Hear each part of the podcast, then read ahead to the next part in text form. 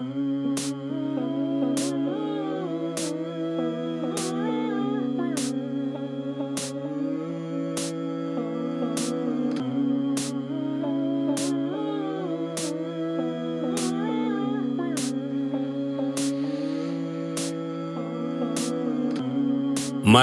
Бухтеев, Даниил Широков.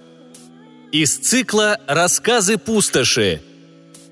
Всемогущий неудачник.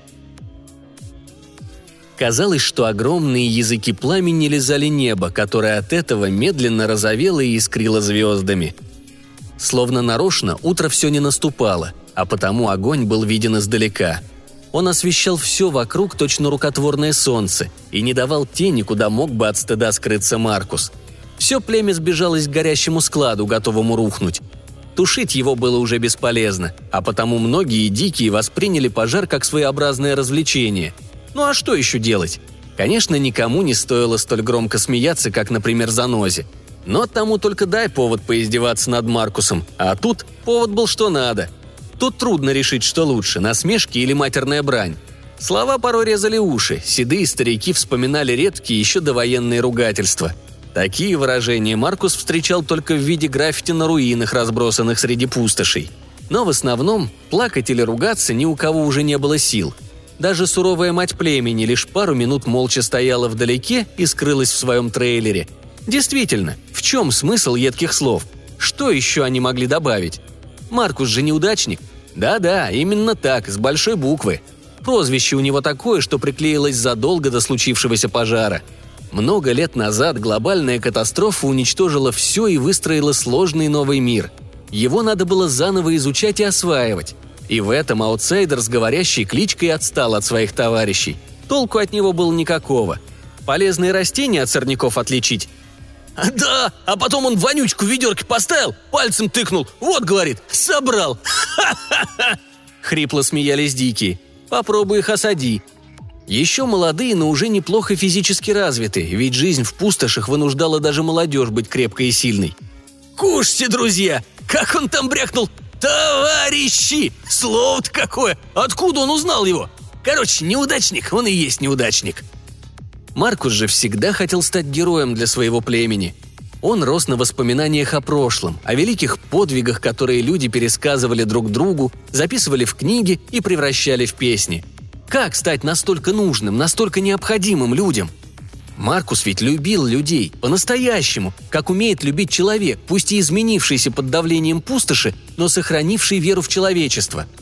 К сожалению, подросший парень стал скорее обузой, чем помощью – Технику старого мира он чинить не умел.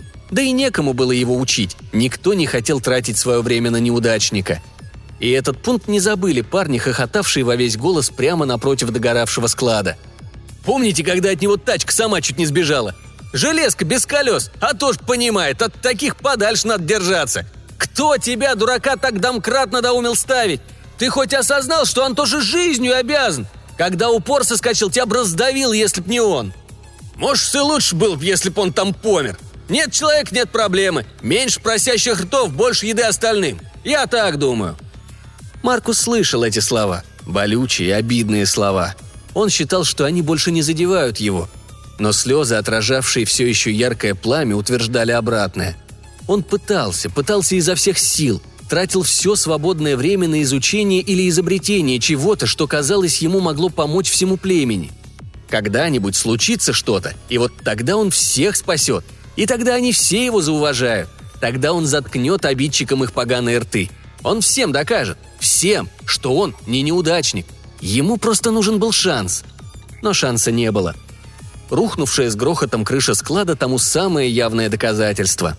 К сбору и готовке он был негоден, к механике старого мира судьба его не расположила – да и как воин он оказался хиленький, слабенький, в отличие от львиного сердца, бившегося в расширенной от мутации грудной клетки.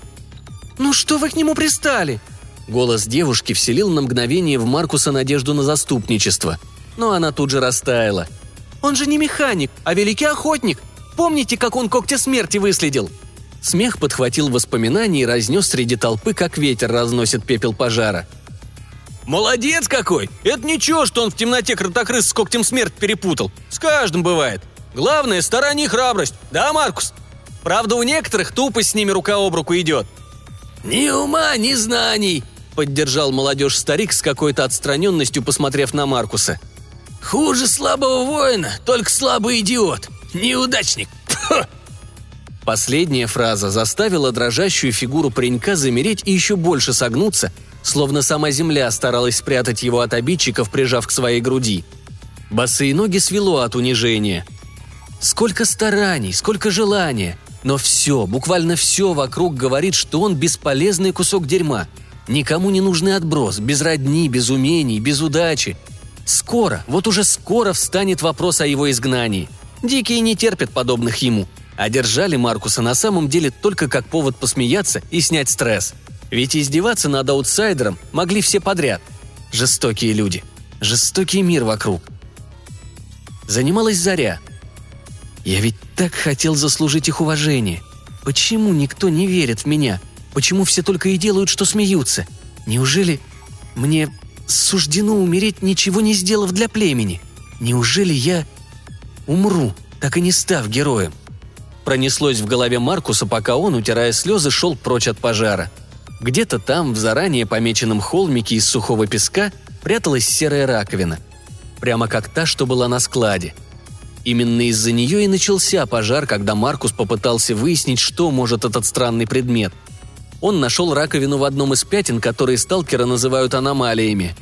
Новая мысль пронзила голову неудачника быстрее, чем он успел додумать ее до конца. Вот оно, оружие, Хоть раз в этой чертовой жизни удача улыбнулась ему краешком губ. Раз артефакт, а это был он, как помнил Маркус из рассказов матери, был способен на небольшой взрыв и пожар, то что будет, если применить его старшего брата, раза в три больше раковины в складском здании? Ха! Неудачник может разом отомстить всем своим обидчикам и заткнуть их поганые рты раз и навсегда. Их сгоревшие тела пожрут песчаные черви, обитавшие в пустошах, а он, Маркус, получит уважение и любовь. С таким оружием его племя завоюет соседей. А может, даже серебристых летунов, закованных в металл людей, попотеть заставит. Такая мысль окрылила его на мгновение, но порыв тут же угас в тоскливой тьме. Нет, это все не то. Дикие не будут ни с кем воевать, а уж тем более не сделают Маркуса военным вождем. Мать племени просто отнимет у него опасную игрушку, и на этом все кончится.